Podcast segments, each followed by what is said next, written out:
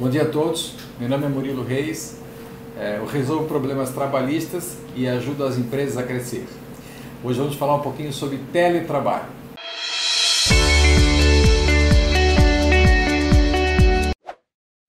Bom, chegou para nós aqui no escritório algumas dúvidas é, sobre o teletrabalho. Como é que isso funciona? Né? O teletrabalho, na realidade, foi inserido oficialmente na reforma trabalhista em novembro de 2017 de lá para cá a gente vem tentando entender o teletrabalho. Né? Ele está previsto no artigo 75A até 75E da CLT, que é a reforma trabalhista. Né? E ele não tem controle horário. Ele, tanto que ele está inserido também no inciso do artigo 62, que é o artigo que fala das pessoas especiais, dos gerentes, que não tem controle. E essa é a função. Né? Função do teletrabalho, ele vai trabalhar em casa, um home office, com alguma ferramenta tecnológica é, isso é, é, pra, é condição para ser teletrabalho, e se nenhum controle houver do trabalho, do horário de trabalho dele, não terá quantidade de trabalho será ferida e nem paga. Você vai contratá-lo na carteira de trabalho por salário X e mais prêmios, e mais bônus, e mais as coisas que a própria CLT já vem trazendo, a nova CLT, mas se você não tiver um login, um log-off, se você não tiver uma forma dele ter que dizer onde é que, que, ele está fazendo naquela hora, se não tiver controle nenhum, de, direto nem indireto, do horário de trabalho do teletrabalhador, do que está em casa, ou está num, num home worker, ou se está num, num co-worker, onde ele for. Né?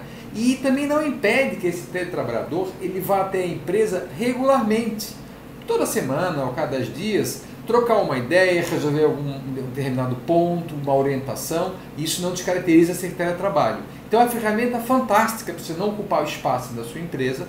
O trabalhador, por sua vez, vai ter um convívio melhor com a sua família em casa e, e as coisas acabam se resolvendo e, e encaminhando melhor. Logicamente que o hermeneuta jurídico, a pessoa que discute o direito, vai ter espaço para acertar algumas coisas, né?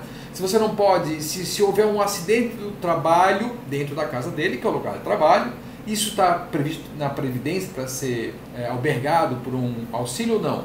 Não sei. Se, isso é, se, se estar trabalhando no seu quarto lá, no computador, preparando planilha, alguma, um determinado assunto que a sua empresa delegou, se isso pode dar um, uma doença profissional ou, ou, não, são coisas que estão abertas ser definidas. O que, eu sugiro? Faça um bom contrato de trabalho escrito, determinando todos esses pontos com ele, com o teletrabalhador, que ele vai trabalhar em casa, no home work, no co-working, e não regule o tempo de trabalho dele. Você vai comprar na realidade desse trabalhador, você vai comprar o resultado de trabalho mensal, ou semanal, ou diário. É isso que você vai estar comprando com esse trabalhador novo chamado teletrabalhador.